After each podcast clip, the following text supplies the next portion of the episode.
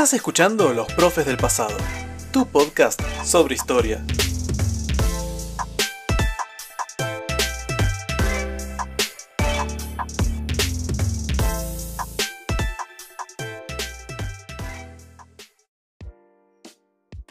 Muy buenos días amigos y amigas de la historia, ¿cómo están? Les damos la bienvenida a este nuevo episodio de Los Profes del Pasado y estoy acá como siempre acompañado de mi amigo Santiago. ¿Cómo estás Santi?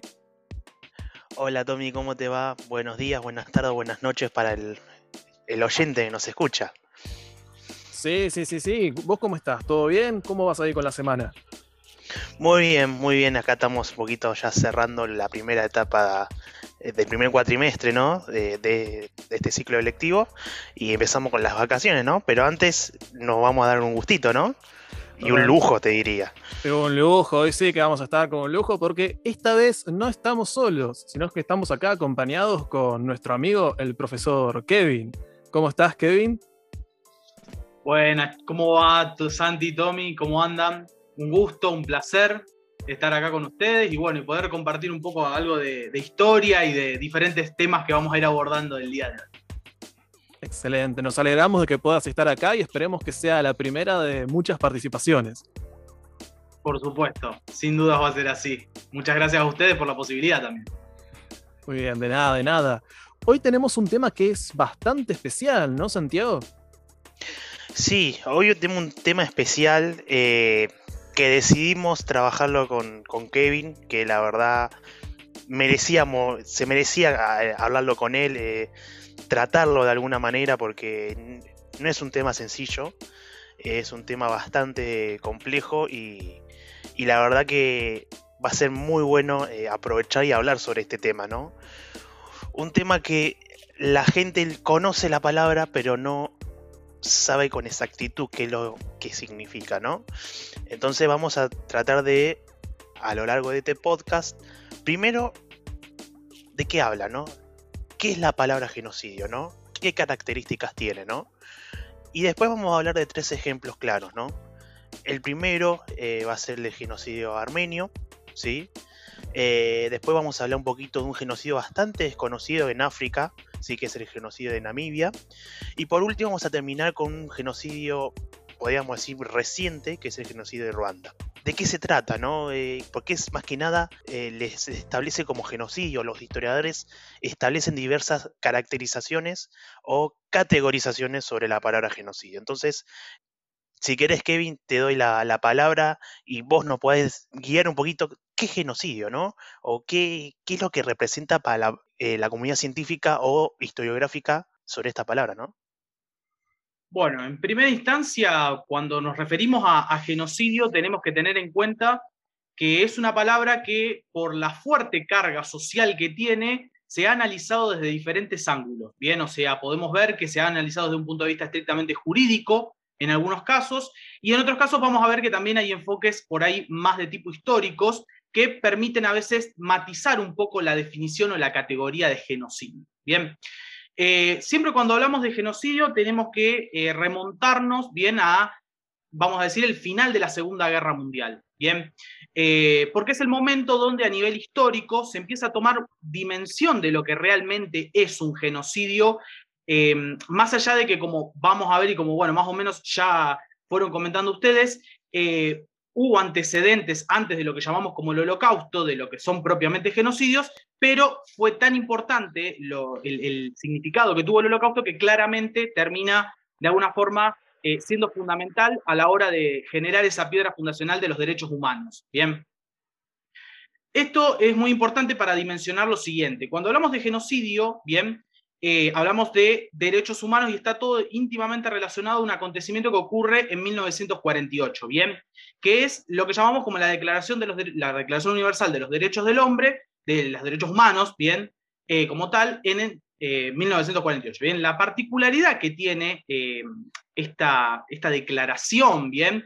Es que allí participan juristas de diferentes lugares del mundo, ¿bien? Y muchos vamos a decir, sobrevivientes de lo que había sido el holocausto. Bien, por ende, vamos a ver que la primera categoría o la primera definición que tenemos de eh, genocidio, bien, va a estar muy relacionado a lo que ocurrió con el holocausto. Bien. La primera gran definición que podemos encontrar es la de Rafael Lemkin, bien que es eh, un sobreviviente del holocausto y que de alguna forma plantea bien esta idea de eh, definir al genocidio como todo proceso de exterminio, bien, o eliminación sistemática de un grupo humano determinado, bien, por razones de etnia, raza o religión. Bien. Ahí tenemos los tres grandes pilares para entender entonces la categoría genocidio etnia, raza y religión. Vamos a ver que cuando se realiza una persecución y se ponen los aparatos o los instrumentos estatales para eliminar a un grupo determinado por estas variables, se está hablando de un genocidio propiamente. Una definición que también me pareció importante eh, para tener en cuenta y para que empecemos a dimensionar qué es un genocidio realmente es que el genocidio en todo el tiempo contempla lo colectivo, ¿bien? O sea, habla del ataque a la comunidad. No habla de un ataque a un individuo aislado, sino a una comunidad, a un conjunto, ¿bien? Y esa es una particularidad que después nos permite también diferenciar con otra definición que la voy a mencionar a continuación. Un factor a tener en cuenta es que, eh, vamos a decir, en la casi totalidad de los casos de genocidios que se han desarrollado, eh, siempre hablamos de generalmente un ataque hacia una minoría, ¿bien?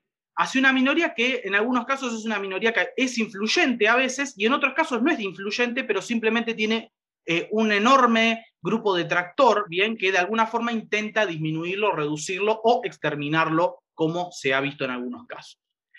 Entendido un poco esta definición, entonces, de genocidio, siempre digo que está bueno para analizar y entender con otra categoría que está muy relacionada, que es la categoría de crimen de lesa humanidad, que muchas veces el límite parece, parece que son lo mismo, pero hay un límite muy fino que los separa. Bien, eh, la definición de crimen de lesa humanidad aparece también en esa famosa Declaración de los Derechos Humanos, bien, eh, de 1948. Aparece allí, pero contempla otra particularidad. Vamos a decirlo en muy pocas palabras, bien, si en el caso de un genocidio contemplábamos lo colectivo y contemplábamos la etnia, la raza o la religión, cuando hablamos de un crimen de lesa humanidad, se habla de básicamente cuando un gobierno, una autoridad desarrolla un ataque, ¿bien?, hacia la identidad o hacia la integridad física de un ciudadano, ¿bien? O sea, acá tenemos la particularidad de la noción individual, ¿bien? Y esto va a ser muy importante, ¿por qué? Porque acá no está tan presente el componente étnico, ¿bien? Sino que está más presente el componente político y económico, ¿sí? Esto fue una discusión que se generó justamente eh, al final de la Segunda Guerra Mundial, ¿por qué? Porque cuando se hablaba de genocidio, em, los países occidentales, los, aliados occidentales, querían poner en la definición de genocidio que era por motivo de etnia, raza, religión o persecución política o... Y ahí hubo un inconveniente porque, claro, la Unión Soviética fue la que se negó a reconocer esta definición por, un, por, por problemas internos, claramente, porque sabía que si llegaba a reconocer eso podía llegar a tener algunos inconvenientes y podía llegar a considerarse algunas persecuciones, sobre todo el periodo estalinista, como genocidio. La idea era justamente que eso no pasara, entonces, para ese tipo de acontecimientos, persecuciones políticas o sociales, se habla más de crimen de lesa humanidad, pero no de genocidio. Esto también es importante porque se nota mucho en eh, lo que es el proceso latinoamericano. Bien, en, las dictaduras de América Latina vamos a hablar más de crimen de lesa humanidad que de genocidio como tal. Sí, muy interesante, muy interesante porque eh, el factor político, eh, como se involucra en esta definición, y acá estamos, me parece muy interesante, creo que, lo que quiero mencionar, que no, estamos, no vamos a hablar solamente de historia, también vamos a hablar un poquito de filosofía política, ¿no? Y cómo se aplica la historia, porque nosotros hemos hecho procesos históricos, pero cómo los categorizamos, ¿no? Entonces me parece muy importante lo que está diciendo porque eh, acá vemos eh, otras eh, disciplinas científicas que involucran diversos hechos históricos y que me voy a encargar yo de hablar, por ejemplo, del genocidio armenio, hasta 1948 y unos años después no se conocía como genocidio armenio, se, se conocía como, no sé, eh, un crimen hacia el pueblo armenio, pero no como con la categoría de genocidio. Y a partir de 1948, con estas definiciones que estás dando vos, Kevin, eh, se empieza a valorizar mucho más, ¿no? Igualmente sigue siendo un poco desconocido, ¿no? pero tuvo mucho más, eh, mucho más valor a partir de 1948. Tal cual. De hecho, en muchos casos, eh, a veces se hablaba antes, bien, de ciertas persecuciones, incluso de éxodos, a veces de ciertas poblaciones, pero nunca se usaba el término jurídico que conocemos nosotros hoy. Esa es una de las particularidades a tener en cuenta siempre. Esto también igualmente está bueno para analizarlo y para, a ver, matizar un poco todo este tipo de definiciones. ¿Por qué? Porque hablábamos hace un ratito de genocidio y de la definición de crimen de lesa humanidad. ¿Esto significa que son dos definiciones distintas y que no se pueden eh, compaginar? No, para nada. Son dos definiciones que son perfectamente compatibles. De hecho, eh, se va a ver mucho en lo que son los genocidios de fines del siglo XX, donde se unen, bien, eh, a veces la definición de crimen de lesa humanidad, ¿por qué? Porque un gobierno quizás está intentando exterminar a una minoría étnica, pero al mismo tiempo elimina a los que se oponen o a los que intentan eh, desde la oposición enfrentar a eso. Un caso muy emblemático, por ejemplo, va a ser el de Bosnia, bien, o, Serbia, mejor dicho, cuando el gobierno serbio de alguna forma intenta hacer esas dos maniobras al mismo tiempo, y claro, después todo eso se reconoce en los tribunales internacionales porque, claro, están las dos carátulas en juego. Genocidio por un lado, crimen de lesa humanidad por otro. Las dos se unen en una misma causa y se lleva a los tribunales internacionales donde se realiza el proceso judicial pertinente, ¿no? Pero se trata fundamentalmente de eso, de dos definiciones que van de la mano, pero que no son exactamente lo mismo. Sí, ahí este, en cuanto a eso último que dijiste, Kevin, creo que cuando toquemos un poquito la parte del genocidio de Ruanda, íbamos a entrar también en eso, porque hubo mucho, no fue solamente a los Tutsis a los cuales se eh, asesinó, sino también hubo de la otra parte bastantes fallecidos. Este, mm, algo que quería agregar también para el oyente, nosotros acabamos de tratar eh, tres genocidios. Hay que tener en cuenta, sí, que hay un genocidio, lamentablemente, que es el más reconocible, sí, por el más popular, entre comillas, que es justamente aquel que se perpetró durante los años 40 hacia el pueblo judío de parte de la Alemania nazi. Ese es bastante conocido para el público en general. Ha habido mucha documentación, mucho material realizado este, tratando este tema. Nosotros acá vamos a tratar otros tres, menos conocidos, no menos importantes, pero que esperamos también que puedan otorgar nuevas visiones de lo que significa este término para comprender mejor ¿sí? a qué nos referimos de cuando hablamos genocidio y realmente la importancia que tiene reconocer estos actos delictivos, vamos a decirlo, contra minorías que terminan sufriendo una cantidad de, muertes importantes. Así que, ¿qué les parece si arrancamos con el primero? ¿Sí? Este, con el genocidio armenio. Santi, ¿querés comentarnos un poco sobre eso? Bueno, dale, Tommy. Vamos a tratar el primer genocidio de este podcast, eh, a lo que es la parte práctica, puede decir, de, este, de este podcast. Y yo voy a hablar un poquito de lo que es, eh, de manera breve, el, genocidio armenio, ¿no? Eh, este genocidio que ocurrió durante... Hay cierto antecedente, pero principalmente durante la, la Primera Guerra Mundial, ¿no?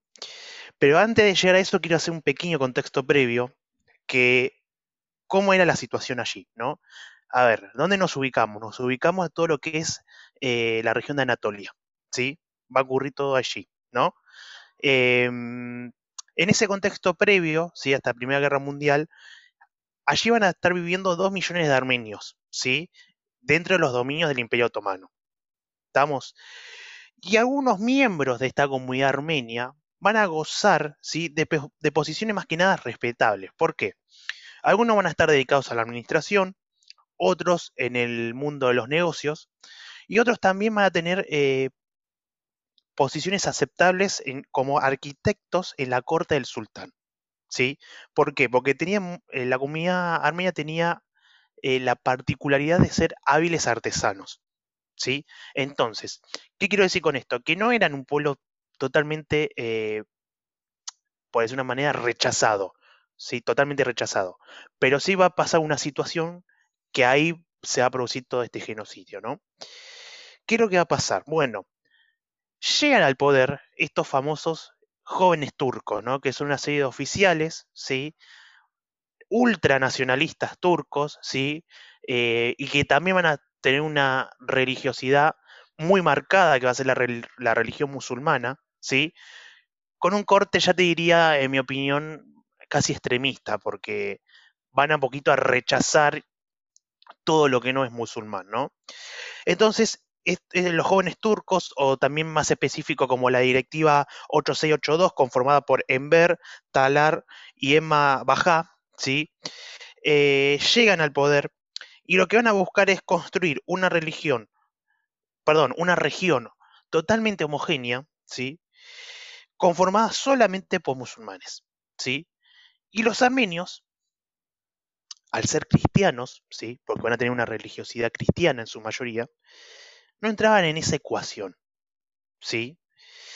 Entonces, la Primera Guerra Mundial, por decir de alguna manera, fue como la excusa perfecta para erradicarlos, ¿sí? Y además los consideraban que colaboraban mucho con los aliados occidentales, ¿sí? A ver, vamos con Primera Guerra Mundial.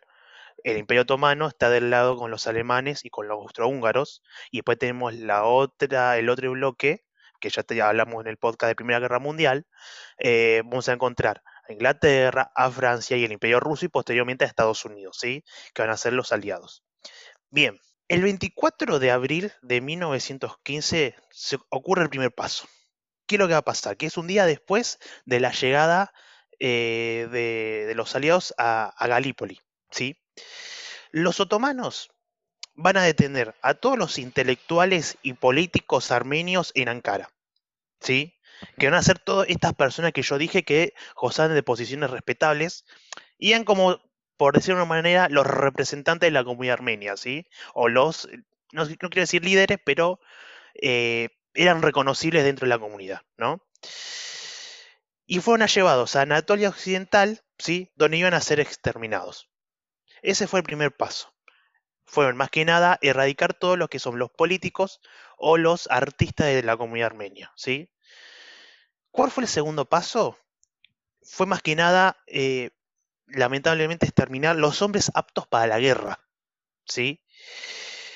Estas personas que estaban dentro de las tropas del Imperio eh, Otomano eh, que estaban ya enlistados, fueron transformados en obreros, ¿sí?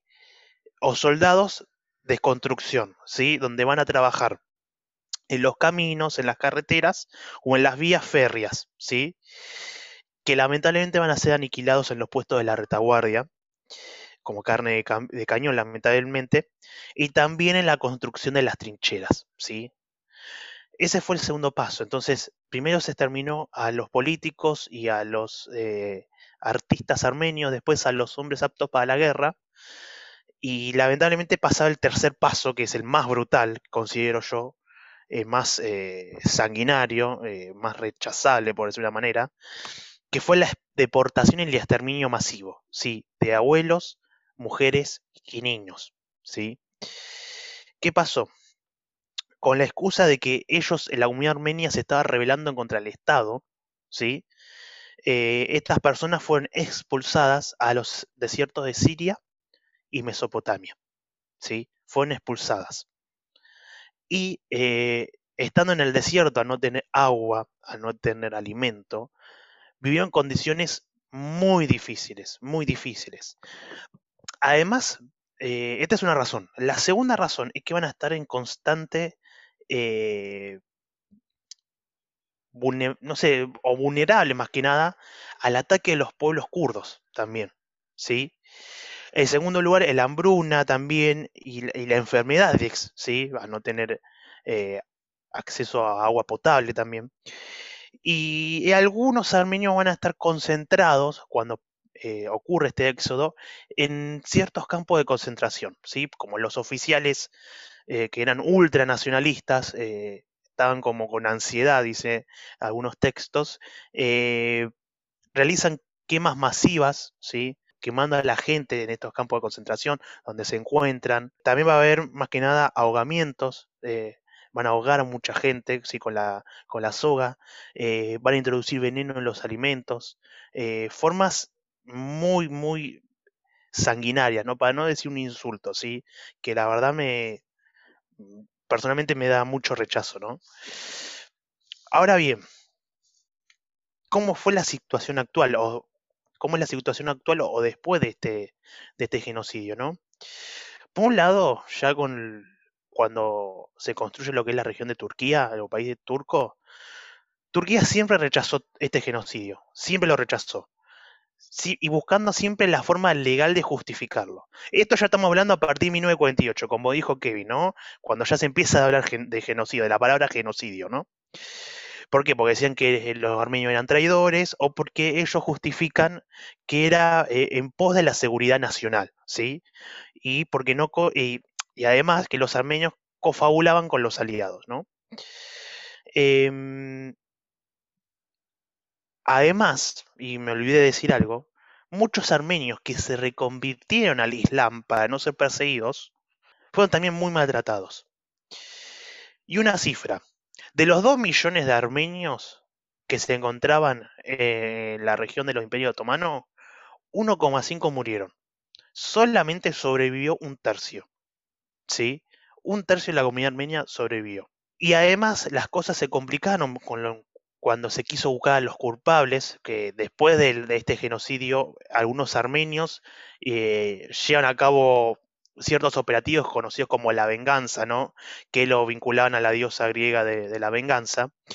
Eh, va a complicar mucho las cosas porque va a estar la independencia turca y va a costar encontrar estos culpables, ¿no? Y además, y yendo al plano historiográfico, que quiero destacar acá, que muchos de estos culpables están a nivel de los prócedes del país turco.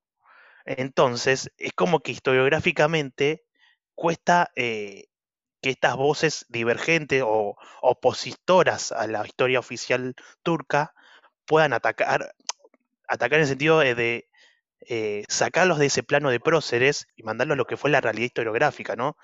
de lo que hicieron hacia el pueblo armenio más que nada. Es como, a ver, di un ejemplo, es como que si estuviésemos hablando acá en Argentina y ataquen, se eh, mandó un genocidio, no sé, San Martín o, Belgrano, para que se entienda de, por dónde estamos hablando, ¿no? Que el oyente entienda por dónde va la claro, cosa. son figuras patrióticas importantes para ellos. Exactamente, exactamente.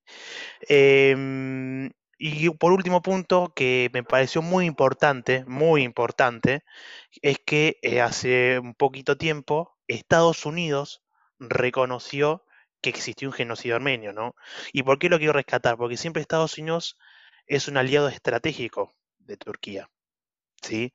Eh, y creo que, si no me equivoco, es el, uno de los primeros países, por decir de una manera, grandes, que reconocen lo que sucedió el, a principios del siglo XX en toda la región del Imperio Otomano, ¿no? contra la comunidad armenia. Bueno, un poco en consonancia con lo que venían mencionando del genocidio armenio, em, uno de los genocidios que se está empezando a abordar recién ahora y que tiene, vamos a decir, eh, esta posibilidad de, empezar a salir a la luz de a poco, es lo que llamamos como el genocidio de Namibia, ¿bien? Este genocidio que es muy, muy poco conocido, porque historiográficamente hay muy poco material y porque básicamente eh, se ha negado durante muchísimos años, situación muy parecida y compartida con el caso del genocidio armenio.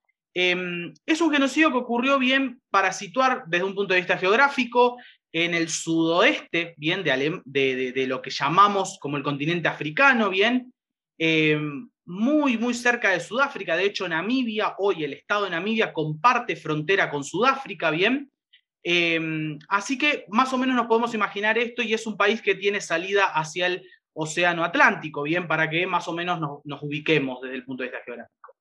Namibia. Namibia básicamente fue una colonia, bien, eh, alemana, ¿sí? Que quedó básicamente en control alemán a partir de lo que llamamos como el reparto de África, bien, ese famoso reparto que se hizo en 1885, bien que Otto von Bismarck, canciller alemán, tuvo un rol fundamental en ese reparto. Es eh, básicamente un genocidio que entonces ocurrió en ese lugar, bien.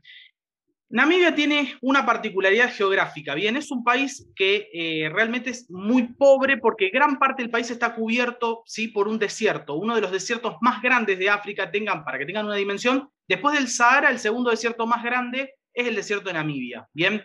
O sea, que es un país que está atravesado casi íntegramente por ese desierto. Las pocas zonas pobladas están obviamente sobre la costa. La cuestión es la siguiente, cuando los alemanes llegan, eh, a partir de ese famoso reparto que se da en 1885, eh, se encuentran obviamente con diferentes poblaciones nativas. Y acá resalto dos grandes grupos, ¿bien? Un grupo que se van a llamar los hereros y otro grupo que se llaman los namas, ¿bien?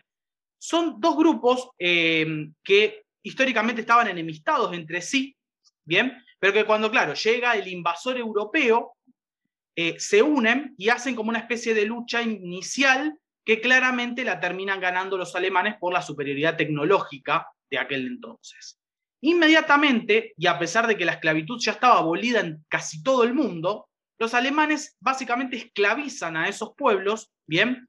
Eh, y los obligan a trabajar, ¿bien? En lo que son minas o yacimientos, fundamentalmente de oro y también en otros yacimientos porque estaban buscando diamantes, ¿bien? Eran los dos grandes recursos que estaban buscando los alemanes en aquel entonces. Para eso se necesitaba la mano de obra y la mano de obra fue esclavizada, ¿bien? Algo que no sorprende si miramos el caso del Congo belga, que también tuvo una situación muy parecida por la explotación del caucho. Bien, o sea que era un parámetro cultural europeo en ese momento la explotación, amparada bien en una esclavitud o semiesclavitud, si queremos ser un poco más sutiles. Bien, lo que ocurre es que eh, ese, proceso se sostiene a lo largo de varios años, pero en 1903 comienza un levantamiento de estos dos grandes pueblos, los hereros y los namas. Bien, los hereros era el pueblo más grande, era un pueblo que tenía casi 100.000 eh, eh, miembros, casi 100.000 habitantes, ¿bien? Y tenía una particularidad, eran muy guerreros.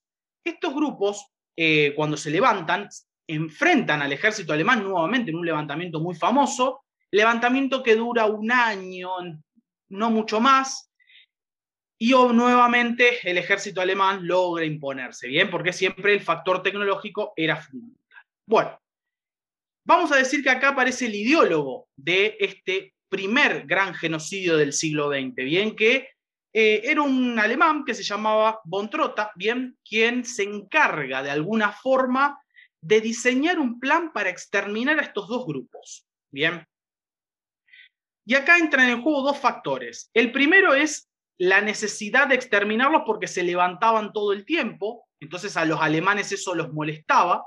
Y la segunda es el, vamos a decir, el factor em, antropológico que tenían los alemanes de su superioridad, ¿bien? Y de que no podían permitir estar teniendo todo el tiempo levantamientos con lo que ellos consideraban un grupo minoritario y aparte un grupo débil, étnicamente inferior, etc. ¿Bien? Porque acá tenemos una pieza fundamental, que es lo que se llama el darwinismo social, que en Alemania floreció permanentemente, que era ese racismo, ¿bien?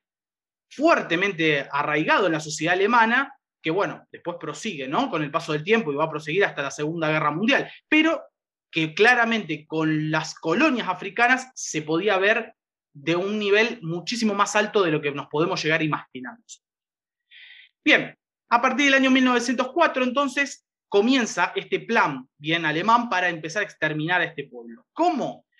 En primera instancia, ya cuando los namas y eh, los herederos se rinden, la decisión de los alemanes es ejecutar a todos los hombres bien mayores de 18 años. O sea, hay una planificación sistemática para eliminar a todos los hombres mayores de 18 años. Primer punto. Segundo punto que podemos encontrar, tenemos allí la particularidad de que a las mujeres y a los niños hay un plan pensado para ellos.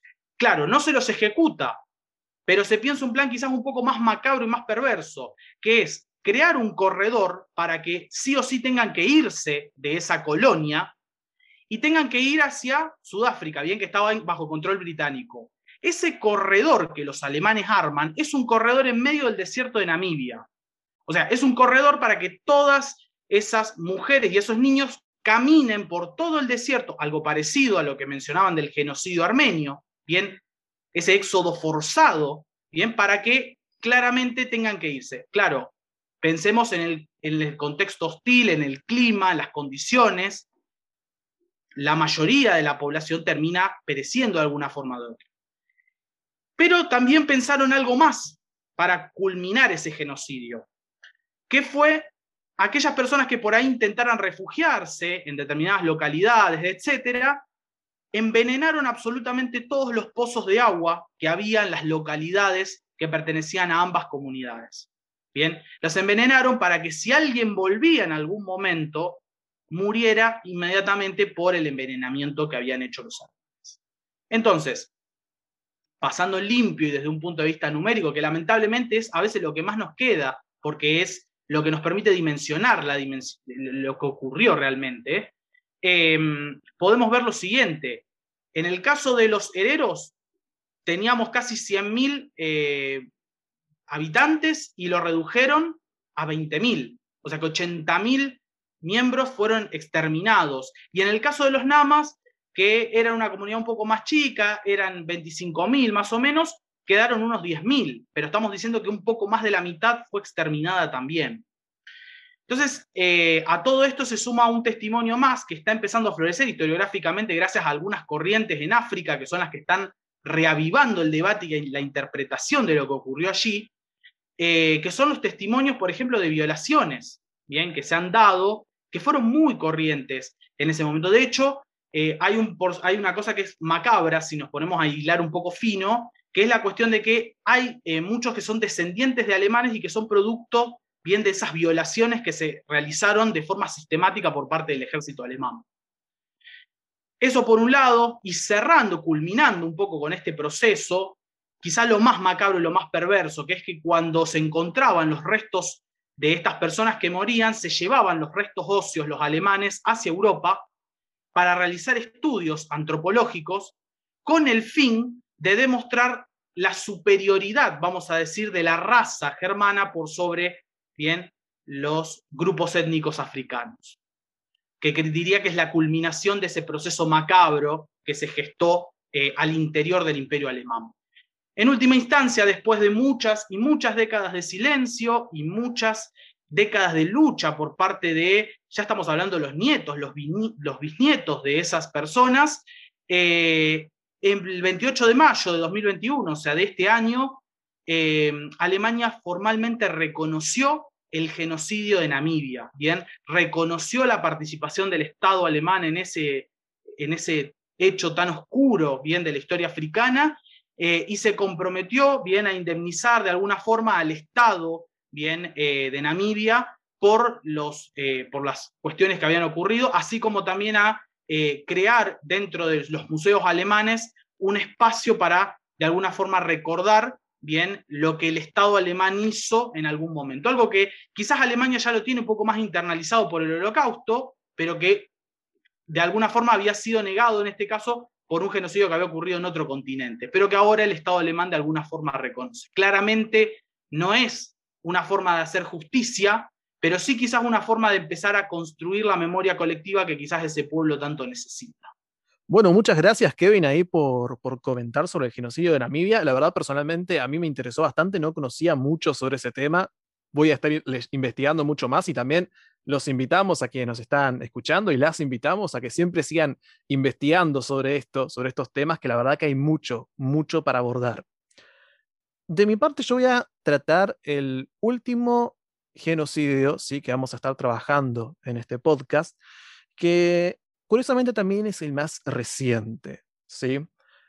En 1994, cuando el mundo entero estaba con su mirada puesta en el Mundial, en esos meses ¿sí? en la cual los televidentes observaban en sus imágenes de pantalla los partidos de fútbol, en un rincón de África estaba ocurriendo uno de los últimos genocidios del siglo XX, uno de los últimos de esa larga lista de genocidios que lamentablemente podemos mencionar de ese siglo.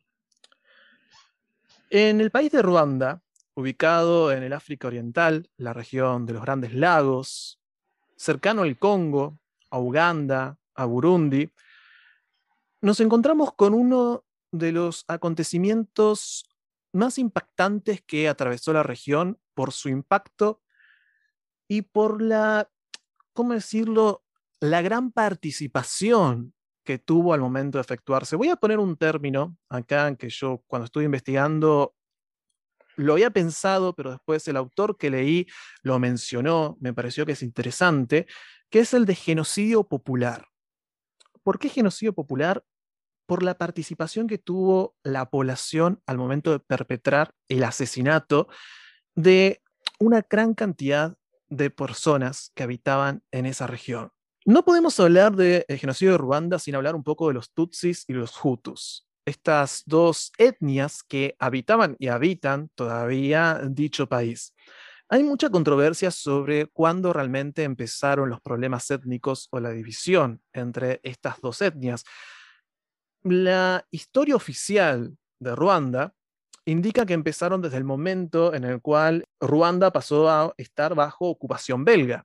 Ruanda fue una de esas tantas regiones de África que fue dividida por los europeos a finales del siglo XIX. En un principio estuvo bajo un protectorado alemán, pero tras la participación alemana en la Primera Guerra Mundial, tras la pérdida de este país en la derrota, mejor dicho, en la guerra, se le sacan ¿sí? las diferentes colonias que tenían y en este caso se le pasa a dar a los belgas. La historia oficial de Ruanda indica que es en este punto cuando los belgas favorecen a los tutsis como una élite que gobierna sobre los hutus y acá es cuando se empieza a generar una división entre estos dos pueblos. Estudios más recientes indican que esta división provenía de antes, pero igualmente tenemos que tener en cuenta que para el siglo XX, ¿sí?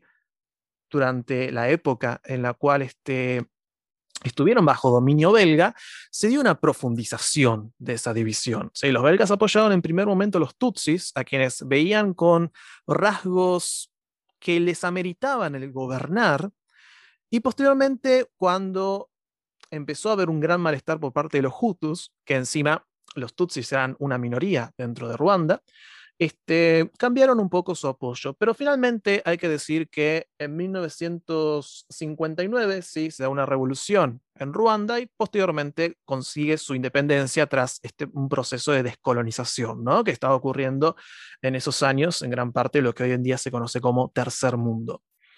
Entonces, tenemos acá a estas dos etnias, a estos dos pueblos, los Tutsis y los Hutus, que ya desde ese temprano 1959 van a tener una gran cantidad de roces entre ellos. Ya en 1959 los Hutus atacan a los Tutsis, quienes estaban comenzando a perder ese poder que habían acumulado durante la colonia belga, y ya se da lo que es el primer éxodo si queremos llamarlo así, de los Tutsis hacia el exterior. Esto va a ser una constante durante los siguientes años. Los problemas entre ambas etnias, si bien van a ser marcados, van a pasar por un periodo de distinción, de distensión, perdón, y, pero hacia 1990 esta situación va a empezar a recrudecerse nuevamente, ¿sí? Los Tutsis que estaban en el exterior empezaron a ansiar con el regreso, pero con ciertas eh, atribuciones políticas. Algo que los Hutus, ¿sí? que en ese momento gobernaban, hay que tener en cuenta que era una, un gobierno que también incluía Tutsis, pero que en su mayoría el partido que gobernaba, que era el Movimiento Revolucionario Nacional para el Desarrollo, era un partido Hutu, negaba este tipo de atribuciones. De acá que en 1990 estalla una guerra civil entre lo que es el gobierno de Ruanda y el Frente Patriótico Ruandés, que eran básicamente los Tutsis que estaban en el exterior, se organizaron como milicia y empezaron una guerra que duraría algunos años contra Ruanda. A partir de este punto vamos a empezar a encontrar ya algunos caracteres que nos van a permitir explicar lo que pasó posteriormente. ¿sí? el país se polarizó principalmente dentro de sus estructuras democráticas. Hay que tener en cuenta que hasta este punto, y pese a que se habían independizado unas décadas atrás, no se había dado una transición democrática al completo, sino que el país había pasado por varios años de dictadura. Acá es cuando está empezando ya a plantearse ese recorrido. Ahora muy bien, cuando esto empieza a hacerse, todo empieza a volverse en pro eh, el Movimiento Revolucionario Nacional, que era el Hutu, o pro Frente Patriótico Ruandés, que eran los Tutsis, ¿sí? este ejército de Tutsis. Entonces ya empezaba a plantearse esta dicotomía. En segundo lugar, la guerra civil empieza a alimentar ciertos temores en la población. Para los Hutus, estos Tutsis eran los que defendían el régimen monárquico que alguna vez se había ido. Querían volver a una monarquía, querían volver a gobernar. Y empezaba a darse ese miedo de qué pasa si gobiernan, qué pasa si quieren sacarnos a nosotros de acá, qué pasa si quieren matarnos. Para los Tutsis, los Hutus eran aquellos que querían hacer una apertura, ¿sí? que iba en contra de aquello que ya había estado establecido como sociedad y era también una amenaza. Esto no llevaba a que no hubiera relación dentro de todo amistosa entre ambas etnias, que hubiera buena relación, que hubiera matrimonios mixtos, sí, etc. Pero la guerra recrudece esta situación. Y encima tenemos un caso acá que es diferente a otros países de África, que es que tenemos una bipolaridad étnica. Si En otros países de África tenemos muchos pueblos, tenemos muchos otros, y acá el otro es uno solo. ¿Sí? ¿Por qué? Porque estamos hablando de dos etnias, básicamente, que comparten este territorio. La situación estaba en tensión, la guerra continuaba, y el 6 de abril de 1994 ocurre un acontecimiento que podemos marcar como determinante para el inicio del genocidio. El presidente Abiy Arimana viajaba en su avión y fue derribado. Hoy en día no se atribuye todavía exactamente quién lo derribó, si fueron los Tutsis del Frente Patriótico Ruandés o si fueron los Hutus. La cuestión es que al ser derribado se genera un vacío de poder los Hutus extremistas se organizan rápidamente y en la madrugada del 7 de abril inician la matanza de aquellos que eran más moderados y aquellos que eran opositores, fueran Tutsis o Hutus. En el momento en el cual se matan a todos estos referentes sociales y políticos, ya se crea un vacío que ocupan estos extremistas y empiezan a ocupar lo que es el gobierno. Acá es cuando se organiza el genocidio. ¿Qué fue este genocidio?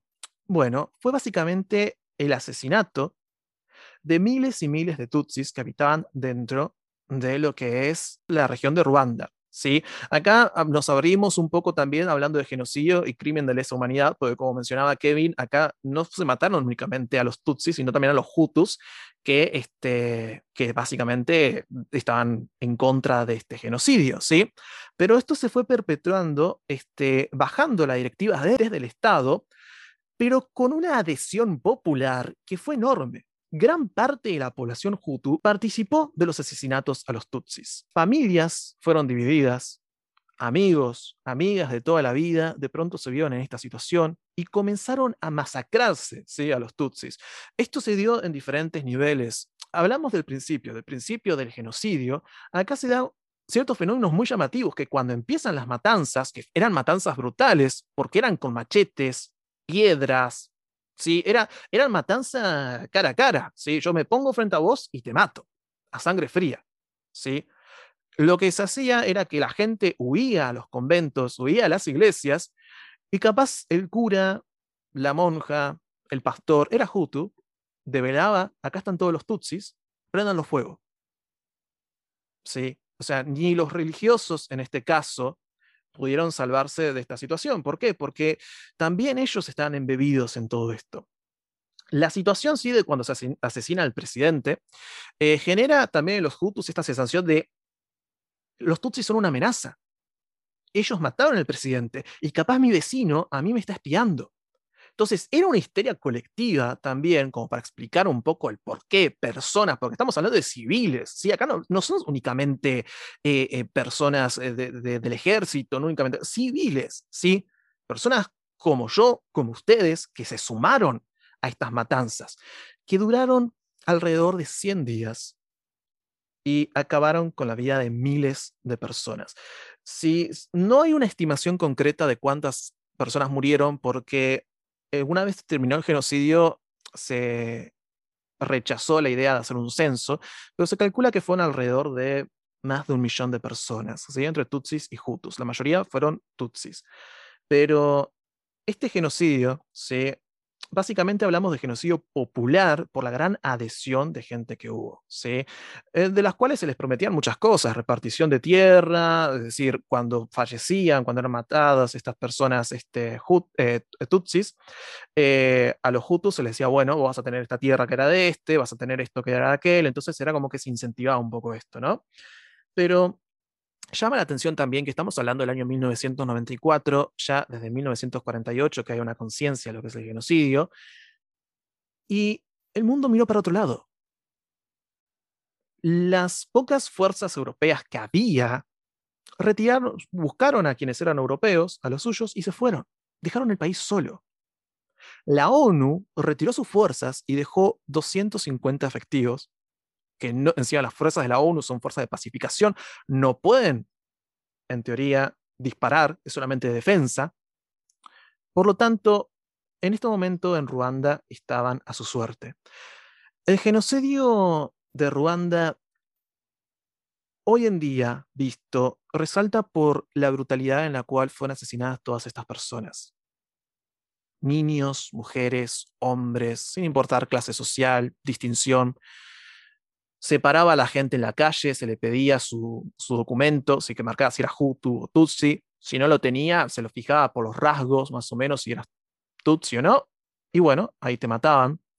Violaciones, desmembramientos, el arma más usada fueron los machetes.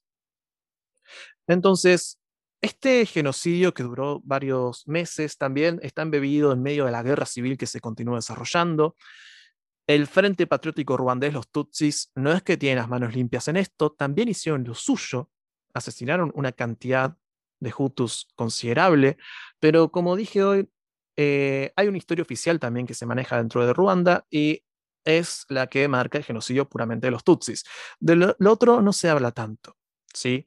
Pero este finaliza el 4 de julio, ¿sí? ese mismo año, 1994, cuando el Frente Patriótico Ruandés toma la capital de Ruanda, Kigali, y toma básicamente lo que es el gobierno. Esto pone fin al genocidio de Ruanda. Vuelvo a repetir en esto algo bastante particular, ¿sí? es que no estamos hablando acá de un genocidio perpetrado por gente con un aparato o, gente, digamos, únicamente militares, gente del Estado, con cámaras de gases, con elementos ¿sí? de tortura ya diseñados para todo esto, sino que estamos hablando de gente común que salió a hacer este tipo de atrocidades. ¿sí? Hoy en día el tema de, los juicios todavía sigue avanzando un poco, a algunos se los ha enjuiciado, a otros no en Ruanda hoy en día gobierna quienes eran parte del eh, Frente Patriótico ruandés. Se prohibió toda división entre Tutsis y Hutus, aunque la población todavía lo, reconoce así, reconoce esta distinción. Las tensiones entre ambos pueblos se han aliviado un poco, pero en base a la fuerza también del Estado. Este, por lo tanto, es una herida que todavía sangra en el pueblo de Ruanda, en los Tutsis y en los Hutus. ¿Este es el último genocidio que queríamos tratar ahora?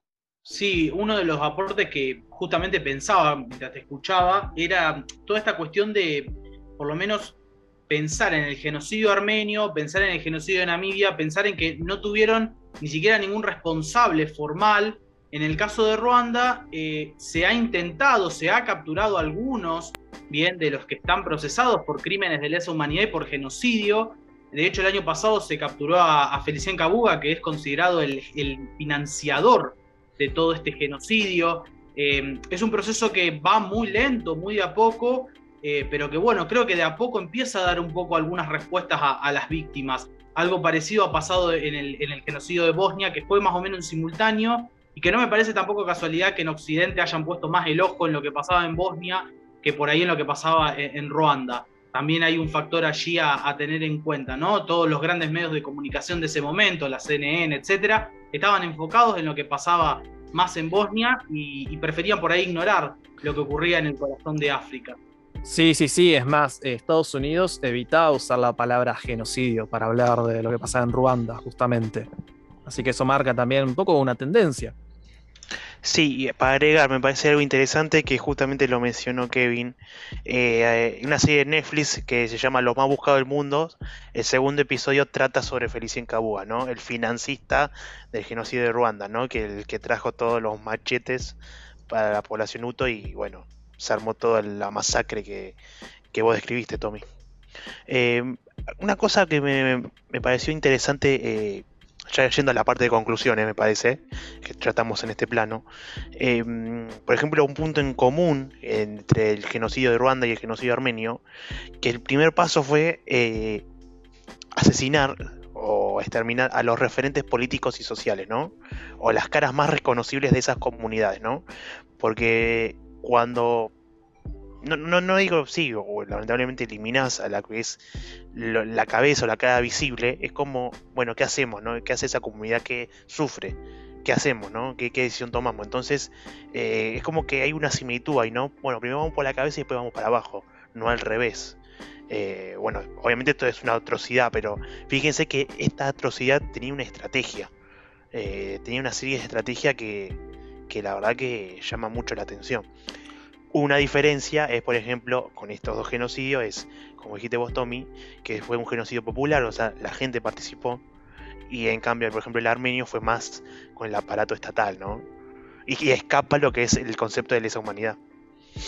Sí, sí, en el caso de Ruanda se transformó en toda una, una yo cuando leía me asombraba porque era toda una manifestación popular también asesinar a un Tutsi. Cuando se los mataba, la gente bailaba alrededor del cuerpo, se, vestía de forma, digamos, eh, particular para el acontecimiento, se cantaba, se silbaba, así, todo esto muy arengado por también los medios de comunicación de la zona.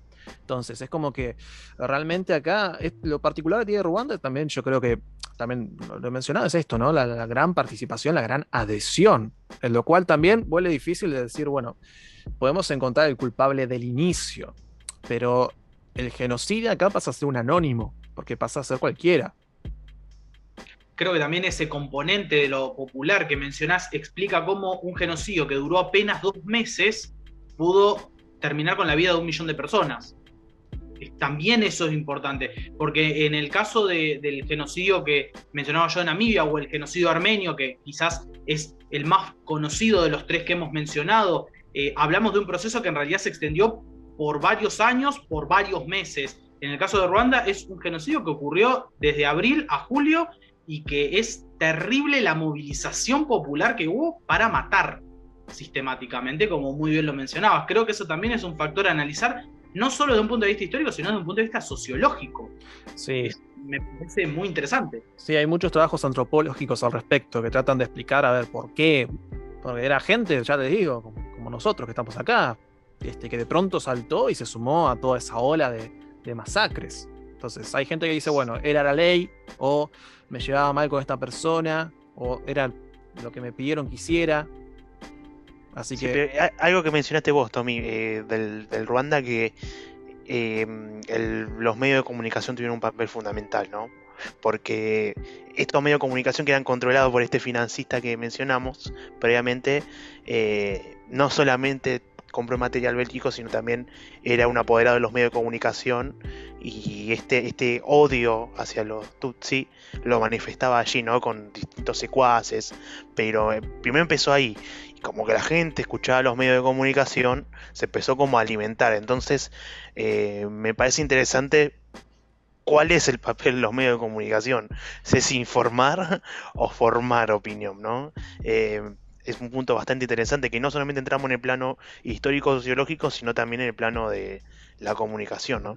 Claro, una, última cosa que me gustaría agregar sobre esto, como para ya cerrar en cuanto a las interpretaciones que se hacen, eh, cuando hablamos de, este genocidio, por lo menos también podemos buscar si se puede aplicar a los otros dos, no podemos hablar de buenos y malos, sino que en este caso estamos hablando de dos grupos, en el caso este, del Frente Patriótico Ruandés y del Poder Hutu, que uno buscaba mantener el poder y otro buscaba conquistarlo. Y esto fue Así es, esto desencadenó toda la gran oleada. Al menos como para explicarlo de alguna forma por qué arrancó y por qué fue tan fuerte. Sí, para culminar, eh, mm, siempre digo que todo este tipo de acontecimientos que son tan importantes, digo siempre que está bueno por ahí a veces el recurso audiovisual, el poder ver, y en el caso por lo menos de Ruanda, siempre a mí me gusta mucho recomendar, incluso yo le he usado para, cuando por ahí he tenido la oportunidad de dar clases, algunos fragmentos, eh, la película Hotel Ruanda. Es una película que muestra el corazón de cómo se gestó eso y todo lo que hubo, que, todo lo que tuvieron que pasar quienes estaban allí eh, en ese momento. Creo que a veces obviamente es desde un enfoque totalmente dramático, pero la situación fue dramática y claramente también amerita un poco a, a veces por ahí conocer un poco sobre eso a partir de algún recurso audiovisual, algún recurso que por ahí nos permite ver o, construir de alguna forma empatía con algún personaje, que generalmente en este tipo de casos siempre son personajes reales, ¿no? Eh, así que creo que eso también está bueno para, incorporar y tener en cuenta, sobre todo cuando se abordan este tipo de temas. Sí, película muy fuerte, muy recomendable también. Bueno, este. No sé si quieren agregar algo más sobre este tema, alguna conclusión, algún último pensamiento. No, no, me parece que ya creo que hablamos todo. Eh, primero me parece agradecerle a Kevin ¿no? por la participación que eh, a nuestro espacio de podcast, que la verdad fue muy fructífera, muy buena. Eh, queremos recomendar la página de Instagram de él, Geografía de Historia. Totalmente, totalmente. Sí, que tiene, hace unos carruseles de la de muy buena manera para decir insulto. este, pero la verdad lo, recomendamos mucho y Carruseles también y hace otro tipo de publicación, historias muy interesantes y habla no solamente aspecto de la historia, sino también aspecto de la geografía que capaz no son de los más conocidos y la verdad eh, los labura muy bien, ¿no? Entonces queremos resaltar eso. Gracias, Kevin. Muchísimas gracias a ustedes por la posibilidad y bueno, por también un poco esta instancia de debate, intercambio que creo que está buenísimo y es sumamente necesario, sobre todo en este momento. Bueno, bueno, muchísimas gracias. Muchas gracias. Nos despedimos entonces, nos despedimos también de ustedes, queridos y queridas oyentes. Esperamos que tengan un excelente día. Nos vemos y les mandamos un saludo.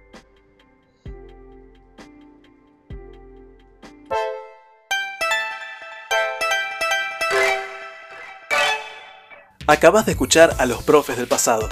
No olvides buscarnos en Instagram como arroba profes del pasado para encontrar mucho más contenido relacionado con diferentes temas históricos. Nos vemos en el siguiente episodio.